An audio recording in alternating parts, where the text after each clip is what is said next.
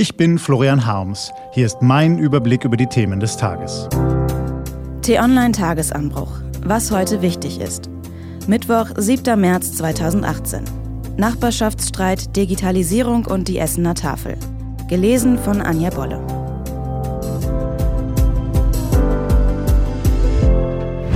Was war? Nachbarschaftsstreit. Zwei Männer wohnen in benachbarten Häusern und streiten sich seit Jahren darum, wo genau die Grenze zwischen ihren beiden Grundstücken verläuft. Der eine Mann ist aggressiv und droht sogar damit, den anderen umzubringen. In seinem Gartenschuppen bastelt er an einem großen Böller. Der andere weiß das und bittet den neuen Bürgermeister um Hilfe. Der ist ein impulsiver Mensch mit gelbem Haar und droht ebenfalls mit einem großen Böller. Irgendwann hat der aggressive Nachbar seinen Riesenböller fertig gebaut. Dann aber pflückt er in seinem Garten ein Gänseblümchen und lädt seinen Nachbarn zum Kaffeetrinken ein. Es ist ein ungleiches Kaffeetrinken, denn der eine Nachbar weiß, dass der andere ihn jederzeit in die Luft jagen kann. T-Online-Chefredakteur Florian Harms erinnert diese fiktive Nachbarschaftsgeschichte an den aktuellen Korea-Konflikt. Allerorten ist von Entspannung und einem historischen Korea-Gipfel die Rede, weil die Staatschefs der beiden verfeindeten Staaten sich Ende April offiziell treffen wollen. Aber das Entgegenkommen des nordkoreanischen Diktators Kim Jong-un könnte in Wahrheit ein kühl kalkulierter Schachzug sein. Milliardäre werden immer reicher. Jeff Bezos muss sehr einsam sein. Der Amazon-Chef hat Microsoft-Gründer Bill Gates soeben vom ersten Platz der Milliardärsrangliste verdrängt und gilt nun als reichster Mensch der Welt. Auf sage und schreibe 120 Milliarden Dollar wird sein Vermögen geschätzt. Insgesamt gibt es laut Forbes inzwischen 2208 Milliardäre auf der Welt, so viele wie nie zuvor. Ihr Vermögen umfasst insgesamt fast 10 Billionen Dollar, ein Anstieg um 18 Prozent im Vergleich zum Vorjahr. Wenn man diese Zahlen liest und sich dann anschaut, dass nicht nur in Entwicklungsländern, sondern auch in Industriestaaten wie den USA und Deutschland Hunderttausende Menschen in Armut leben, beschleicht einen das Gefühl, dass da etwas falsch läuft, schreibt Florian Harms. Debatte um Rundfunkgebühren.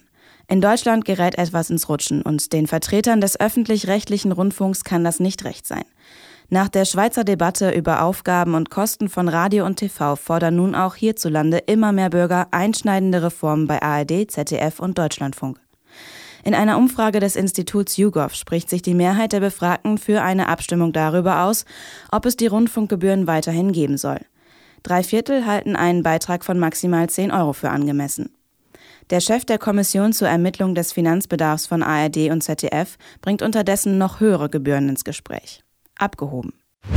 Was steht an? Die T-Online-Redaktion blickt für Sie heute unter anderem auf diese Themen. Donald Trump hat Strafzölle auf Stahl und Aluminium angekündigt. Heute will die EU-Kommission über einen Gegenschlag beraten. Steuern Europa und die USA auf einen Handelskrieg zu?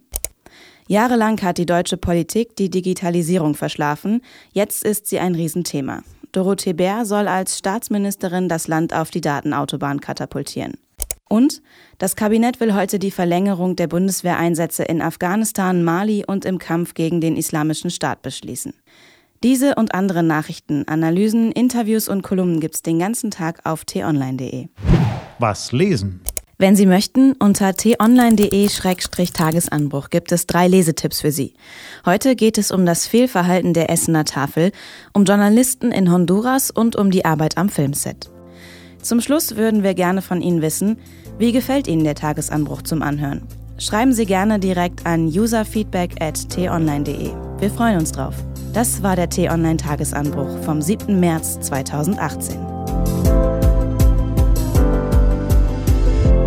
Ich wünsche Ihnen einen frohen Tag. Ihr Florian Harms.